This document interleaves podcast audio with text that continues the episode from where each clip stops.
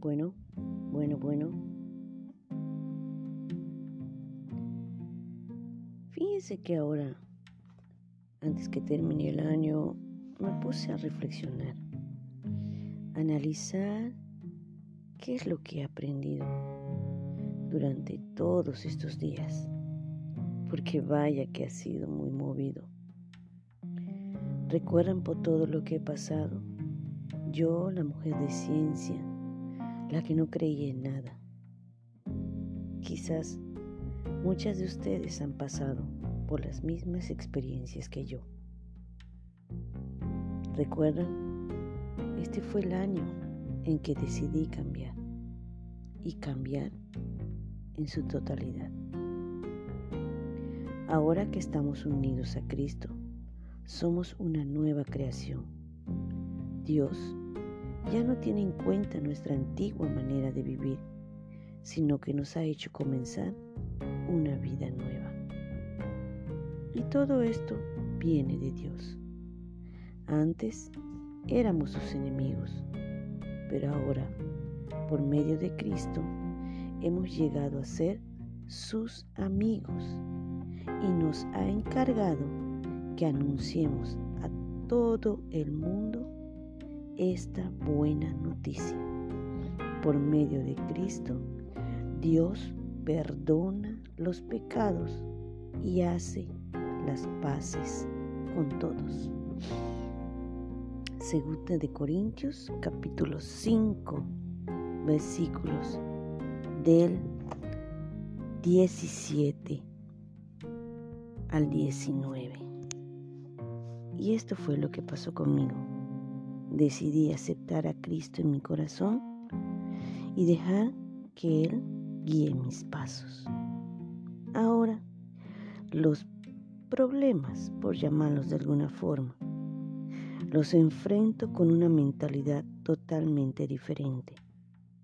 ¿Por qué? Primero comprendí que ya no estoy sola. La presencia de Dios está junto a mí.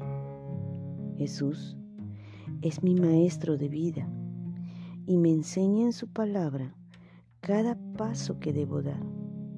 Y su Espíritu Santo me da esas fuerzas para continuar en esta vida. A partir de mi conversión, como ustedes recordarán, he atravesado, yo le he llamado, un sinfín de aventuras. Porque no es fácil la vida del cristiano no es fácil. He pasado por enfermedades, hemos sufrido problemas en el trabajo y muchos inconvenientes. Pero como ahora les digo, la vida no es fácil, mucho menos en este momento, donde estamos palpando las cosas más horribles que podemos imaginarnos. Libertinaje sexual, abandono a los niños, golpes, violencia, feminicidios, homicidios, abortos, suicidios y como les dije, las cosas más abominables que pudiéramos escuchar y ver. Pero esto no es nuevo. Conforme voy leyendo la palabra de Dios, me doy cuenta que todo tiene un tiempo y también todo tiene un porqué. Estaba leyendo en el libro de Ezequiel. Si tienes tu Biblia a la mano o si no la puedes, lo puedes ir checando. Ezequiel en el capítulo 8, donde Dios acusa a Jerusalén. Hay una parte muy impactante donde dice,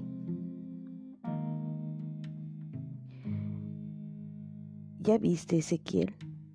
Parece que el pueblo de Judá no se conforma con cometer tantos actos repugnantes aquí en el templo. También ha llenado de violencia a todo el país. Todo el tiempo me están haciendo enojar y para colmo me obligan a oler los ramos malolientes con que adoran a su ídolo. Esto es algo que estamos observando el día de hoy. pero escucha con atención. Estoy tan enojado que voy a castigarlos sin ninguna compasión. A gritos me pedirán que los perdone, pero no les haré caso. Esta es la justicia de Dios. Cuando llega es implacable. No, no le tiembla la mano a ese Dios para ejercer esa justicia. No es una justicia de hombre que sea corruptible y que se pague o se tuerza. La palabra de Dios es dura muchas veces, pero los actos que se cometen son realmente horrorosos y merecen ese castigo. Para lo que corresponde a los cristianos, no debemos temer, no debemos preocuparnos, sino ocuparnos en obedecer y cumplir la parte que nos corresponde. Fíjense que antes, cuando no estaba en esta vida y no conocía de la palabra de Dios, era en apariencia todo felicidad, fiestas, amigos, ya saben, tragos, novios, novios con derechos, como le llaman ahora. Todo era risa. Pero ¿qué creen? Llegó, llegó el momento en que decidí cambiar. Y ahora, aquellos que antes eran incondicionables para mí, cuando tuve la necesidad de llamar a, uno, a una de ellas Oh sorpresa, la gran mayoría se han alejado de mí. No me hablan, incluso algunas hasta me bloquearon de sus redes sociales. Al principio sentí tristeza, coraje, pero luego comprendí. Fui a buscar la respuesta al único lugar donde la podía encontrar. Y ahí llegué a Primera de Pedro y leí en el capítulo 4. Vivir como Dios quiere. Ustedes deben estar dispuestos a sufrir, así como Cristo sufrió mientras estuvo aquí en la tierra. Si ustedes sufren como Cristo, ya no seguirán pecando. Esto demostrará que han dejado de seguir sus malos deseos y que dedicarán el resto de su vida a hacer lo que Dios quiere. Por mucho tiempo ustedes vivieron haciendo lo mismo que hacen los que no creen en Dios. Tenían vicios y malos deseos. Se emborrachaban, participaban en fiestas escandalosas y lo más terrible de todo, adoraban ídolos. Pero como ustedes ya no se juntan con ellos, ahora ellos hablan mal de ustedes. Pero ya tendrán que darle cuentas a Dios, el juez que está preparado para juzgar a los vivos y a los muertos. Para eso anunció Dios la buena noticia, aún a los muertos para que después de que Dios los juzgue por lo que hicieron en vida, sus espíritus puedan vivir con Dios. Primera de Pedro, capítulo 4, del 1 al 19. Como les dije, primero sentí tristeza y coraje, pero aquí encontré la respuesta. Y ahora no las odio ni las maldigo como quizás lo hubiera hecho si no hubiera conocido a mi Salvador, sino al contrario, pido por ellas para que muy pronto abran los ojos y vean la verdad, se den cuenta que el camino que llevan es un camino de error y perdición. porque solo las llevará a un abismo de tristeza y profunda soledad. Las alegrías que ahora tienen son efímeras, pasajeras, y el amor que dicen tener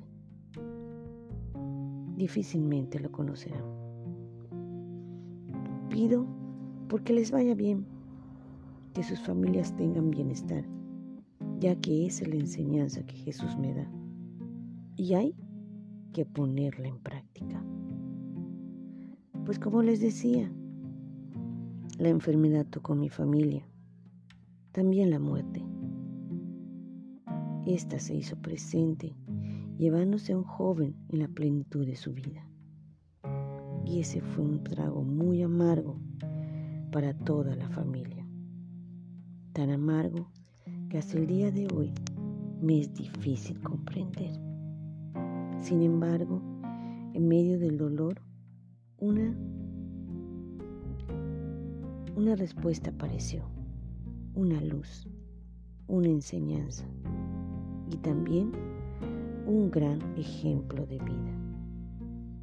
El libro de Juan, capítulo 11, versículos 25 y 26. Te lo leo. Dice, Jesús respondió, yo soy el que da la vida y el que hace que los muertos vuelvan a vivir. Quien pone su confianza en mí, aunque muera, vivirá.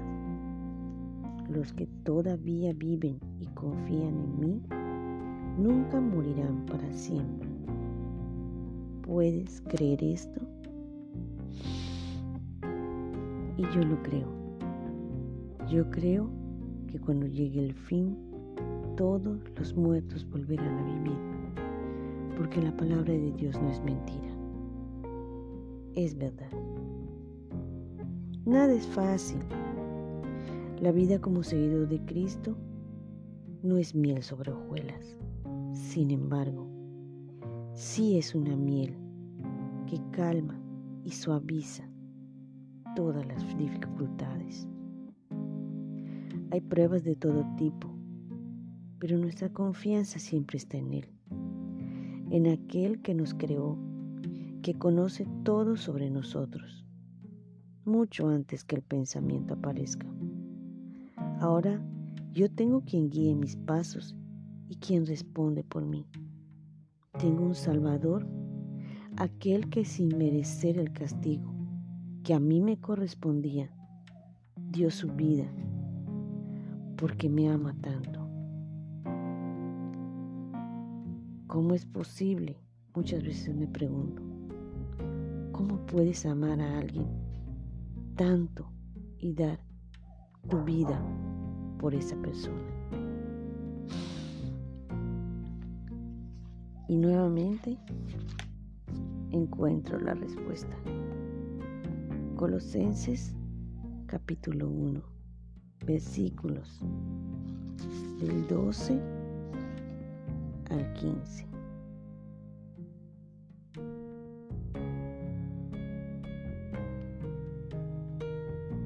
Y dice así, por el gran poder de Dios cobrarán nuevas fuerzas y podrán soportar con paciencia todas las dificultades. Así, con gran alegría, darán gracias a Dios, al Padre, porque Él nos ha preparado para que recibamos en su reino de luz la herencia que Él ha prometido a su pueblo elegido. Dios nos rescató de la oscuridad en que vivíamos y nos llevó al reino de su amado Hijo, quien por su muerte nos salvó y perdonó nuestros pecados. Cristo es el Hijo de Dios y existe desde antes de la creación del mundo. Él es la imagen del Dios que no podemos ver. Qué hermoso en realidad saber que hay alguien que está contigo, que te ama y que ese acto de amor que hizo es lo más grande en este mundo. El Espíritu Santo de mi Salvador está siempre conmigo, día con día, sin fallar. Juan capítulo 14, versículo 26 y 27. Y dice de esta forma. El Espíritu Santo vendrá y los ayudará, porque el Padre lo enviará para tomar mi lugar. El Espíritu Santo les enseñará todas las cosas y les recordará todo lo que les he enseñado. Les doy la paz, mi propia paz, que no es como la paz que se desea en este mundo. No se preocupen ni tengan miedo por lo que pronto va a pasar. Y eso es lo que tenemos muy, muy firme en nuestra mente y en nuestro corazón. El no temer. Amigas, este año con Jesús, bueno, no completo, ¿verdad? Porque mi conversión fue casi a la mitad del año. Ya que muchos años atrás ya había escuchado de él, pero lo dejaba en último lugar, porque tenía trabajo, porque primero eran las fiestas, pretextos no faltaban. Este año, Dios puso a mi amiga en el justo momento para que este terco y científico corazón entendiera que no existe mayor poder y sabiduría que aquella que tiene Dios. Y estoy muy agradecida por ella. Hoy ya no me preocupo por el mañana, pero me ocupo del hoy, de no fallar en sus mandamientos, de seguir su ejemplo, de predicar su palabra. Y como les dije, no es fácil y vaya que no es fácil. Pero Dios, como dijeran muchos, Dios me respalda. Dios me respalda, me cuida y protege. Y todo lo que hago, desde comer, barrer, trabajar, platicar, todos, todos mis actos a partir de ese momento, los hago pensando en que sean para Dios. Por eso es que ahora tengo mucho cuidado, mucho, cuidado en lo que hago y en lo que digo. Colosenses 3, versículos 23 y 24. Todo lo que hagan, háganlo de buena gana, como si estuvieran sirviendo al Señor Jesucristo y no a la gente. Porque ya saben que Dios les dará en recompensa parte de la herencia que ha prometido a su pueblo. Recuerden que sirven a Cristo, que es su verdadero dueño. Así que queridas amigas, si estás en esa fase de que todavía no sientes el deseo de cambiar, reflexiona un momento. Y yo, aún en la distancia, pediré por cada una de aquellas mujeres que tienen miedo de dar ese cambio. No teman porque hay mucho más de beneficio que de pérdida. Imagínense, yo se los digo, la científica que todo tenía que probar. Y vaya que Dios me ha dado una gran lección.